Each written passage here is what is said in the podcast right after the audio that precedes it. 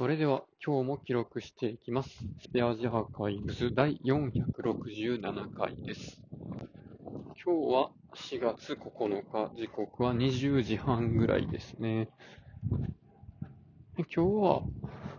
まあ外もすごく暖かくて、なんでしょうね。まあ、過ごしやすい天気だったんで、日は散歩するかなっていう、ね、気分にもなるんですけど、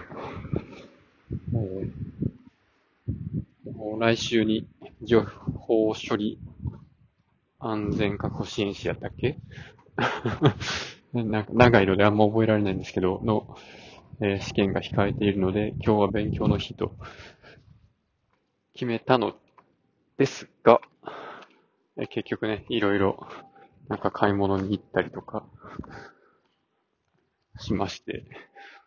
えー今もね、晩ご飯の買い出しの帰りであります。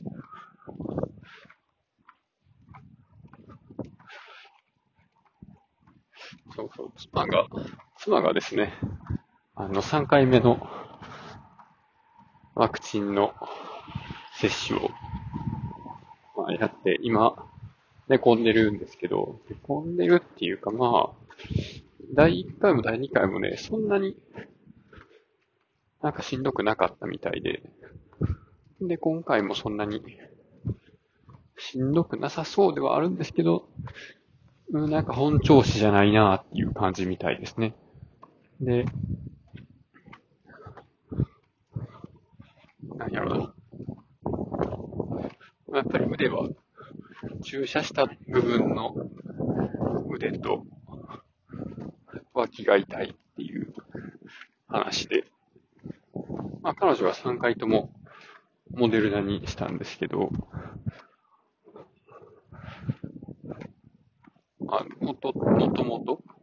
平熱が36度後半ぐらいなんで、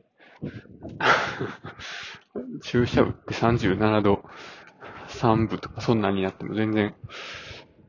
なんか、いつも通りやしとか言うてて、まあなんもなさそうでね、何よりですね。で、まあ今になって、ワクチン打たなくてももうちょっとね、早くから打てたみたいなんですよ。3月ぐらいとかから。で、なんやろ接種券も、今回は早くて、2月ぐらいとかに届いてたので、なんかそういえばもうちょっと早くに打てばよかったなと思ってたんですけど、あの、いつから打っていいのかがなんかいまいちよくわかんなくて、で、さすがにそろそろ打てるんちゃうみたいなことを調べ出して、で、まあようやく今になったっていう感じですね。で、僕もまだ3回では打ってなくて、で、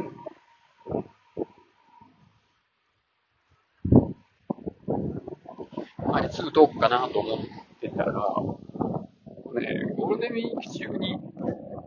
大阪から、まあ、親と妹が、まあ、こっちに遊びに来るっていう話をしているらしく、まあ、それまでに打っといた方が、まあ、安心やなと。思って、まあ、すぐ、来週、再来週あたりでどこか打たれへんかなと思ってたんですけど、でもね、来週、この情報処理安全確保支援士のテストがあるから、まあそこは打たれへんし、で、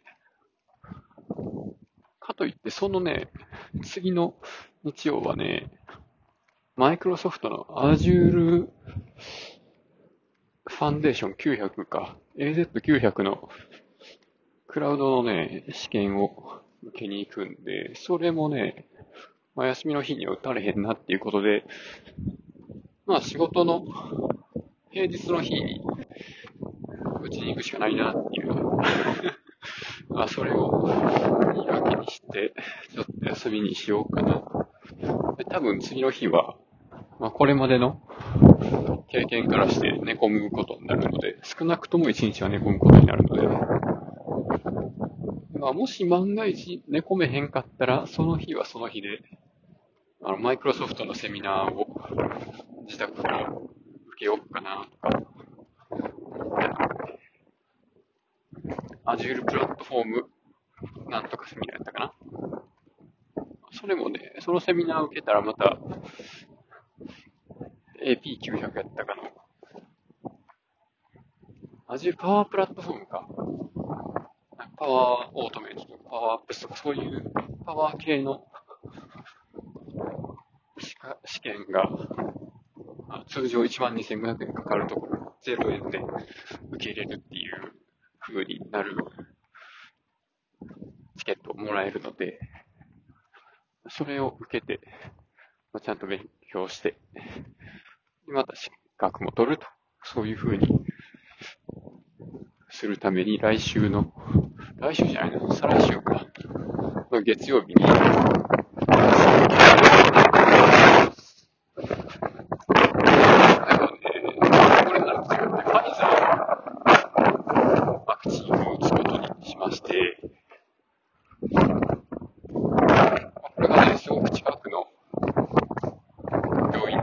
打ててかりつけになってなくても打てるっていうのがあってね、なんかモデルナのやつよりもタイミング的にちょうど良かったんですよね。ということで、モデルナ、モデルナ、ファイザーの組み合わせで行くことになります。んで、まあ、なんか、その会社の人らの話を聞いてると、もうね、取り締まりとかね、隣の席の人とかはね、いや、3回目で初めてモデルナ打ったけど、なんかめっちゃしんどかったわ、みたいな。マジで熱で寝込んだわ、とか言ってて、まあ僕は毎回寝込んでるんですけどね、あーっていう、会話とかをしてたんですけど、もしかしたら、ファイザーやったら、全然、熱出ずに、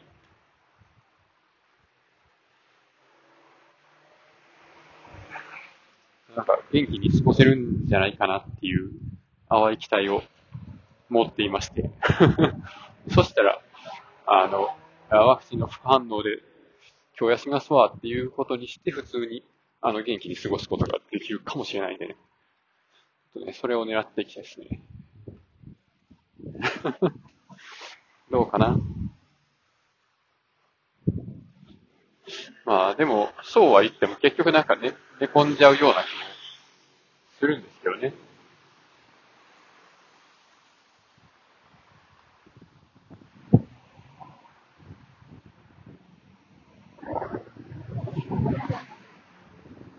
で、まあ実際、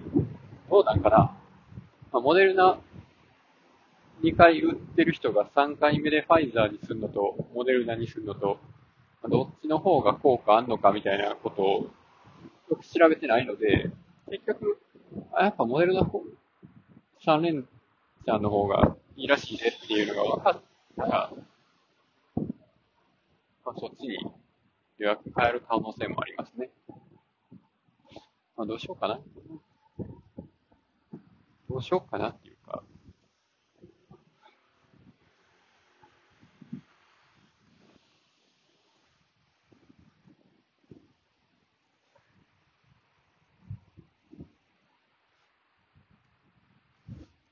まあね、問題はそのタイミングで、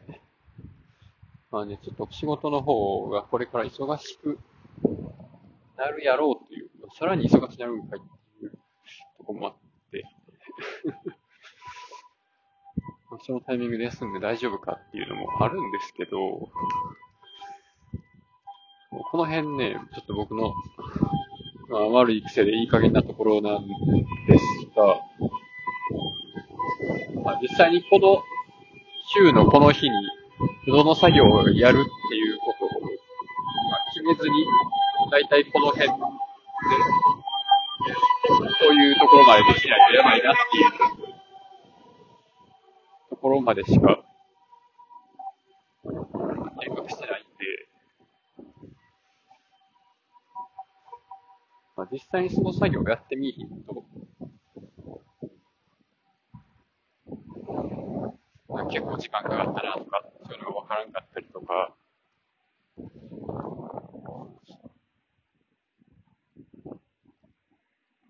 やってみたらこんなこともわかりましたとか そういうのがな、あるんですよね。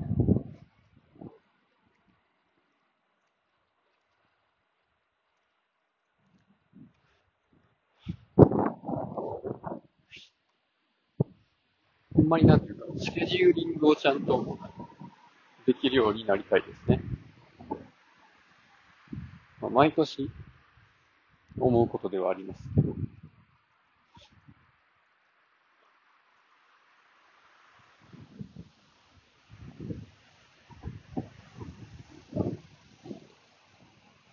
どうやったら計画をちゃんと立てて、その通り、その通りに動けなくてもいいんですけど、ある程度正しい行動の予定を作れるんかなっていう、ね。もうね、誰かとミーティングがあってとかね、そういうのじゃないんで、そういうのじゃないんでっていうのが、まあ言い訳なんかわかんないですけど。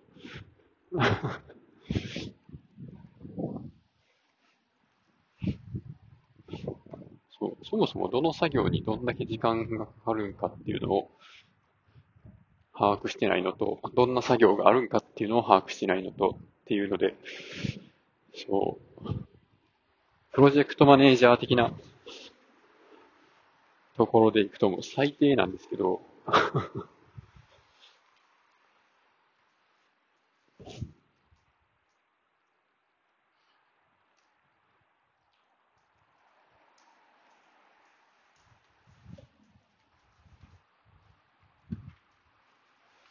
そう。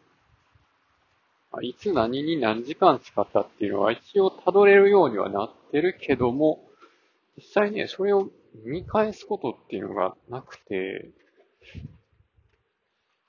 そういうのをなんかうまく使ったら、どの工程に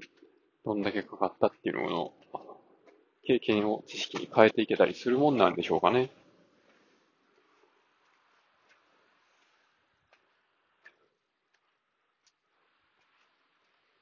計画的に業務をするっていうやり方を、まあどうやって身につければいいものか。なんかそういうのを学べずにここまで来てる感があります。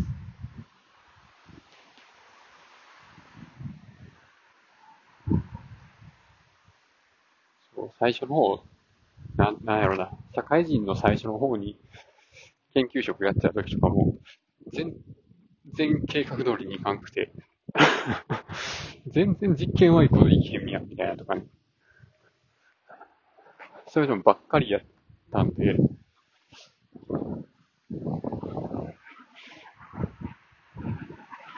あ、それで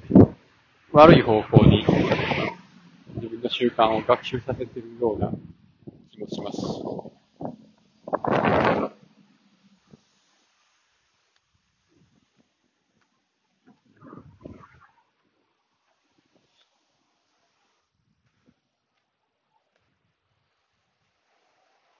今月これやりますみたいなことは言う、今でも言うけど、まあで、できませんでしたわ、みたいなんで、終わることもよくあり。まあ、その代わり全然言ってない他のことやってたりするんですけど、うん。まあでもそもそも何のために計画的に働くかっていうところもあれかもな。計画のための計画じゃないしっていう。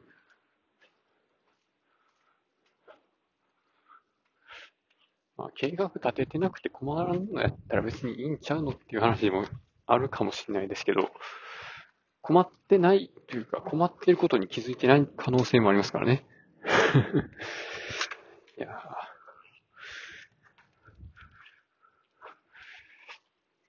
プロジェクトマネージャーね。まあ、よくわかりませんが、この辺で終わります。ありがとうございました。